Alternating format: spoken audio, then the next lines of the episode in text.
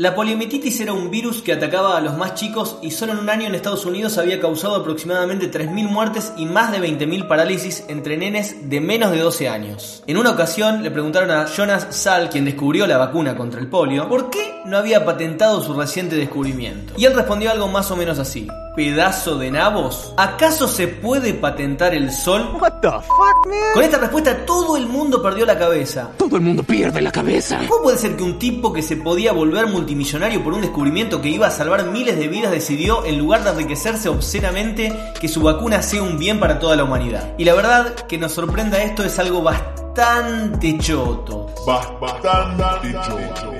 Y es algo que contrasta completamente con lo que estamos viviendo actualmente con el COVID-19. Y con esto no quiero decir que entre los científicos no haya enormes gestos altruistas y gente que genuinamente trabaja por el bien del conjunto de la humanidad. Pero no se confíen. AstraZeneca, Pfizer, Moderna y todos los laboratorios capitalistas si pudieran te patentarían a vos, a tu vieja y a toda tu familia con tal de hacerse algún pesito más. Así que pregúntale a un científico y te dirá que en la naturaleza una criatura se come a otra para sobrevivir. Pero además de esta obscenidad mayúscula, de este obstáculo mágico para poder superar este apocalipsis virósico recontra verga, a los negocios multimillonarios que hacen los laboratorios se les suma la guerra por las vacunas entre los países y la especulación que hay detrás de ella. Todo este maldito sistema está.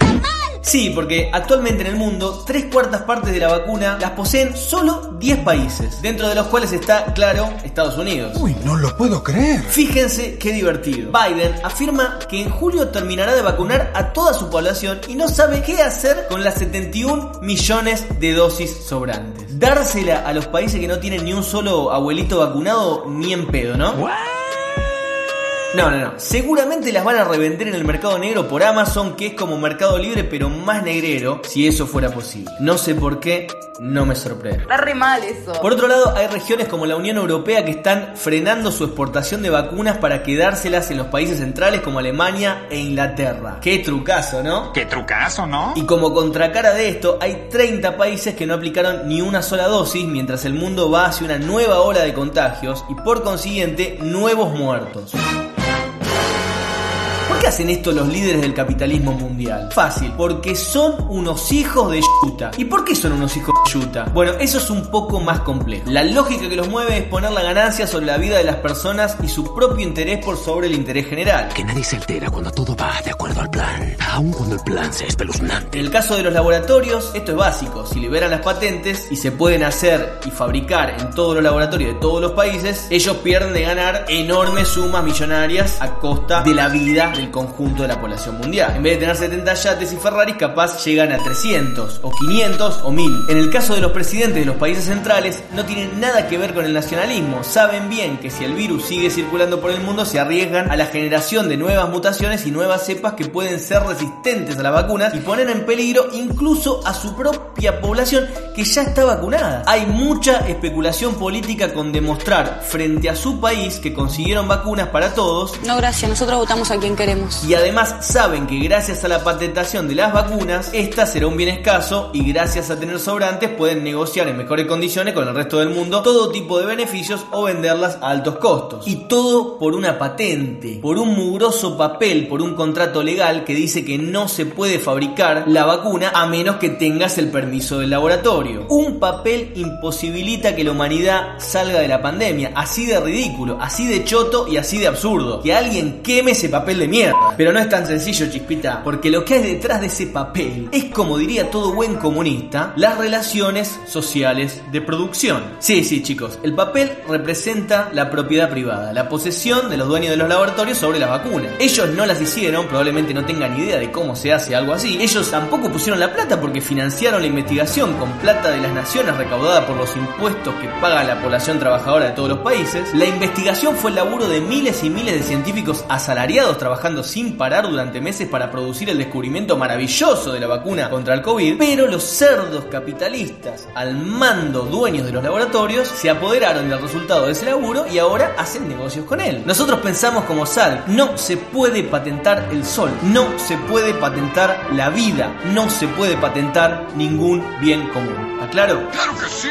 Y eso, en resumidas palabras, es una de las ideas centrales, básicas y completamente coherentes del socialismo socialismo. Pero volviendo a Argentina, tenemos menos del 3% de la población vacunada con las dos dosis. Está habiendo récord de contagios de hasta 16.000 por día y la pandemia dejó, luego del impacto del macrismo, una pobreza de más del 40%. Además, ya se confirmó que tenemos circulación de las nuevas cepas, como la británica y la de Manaus, que si llega a ser como la gaseosa, estamos en el horno.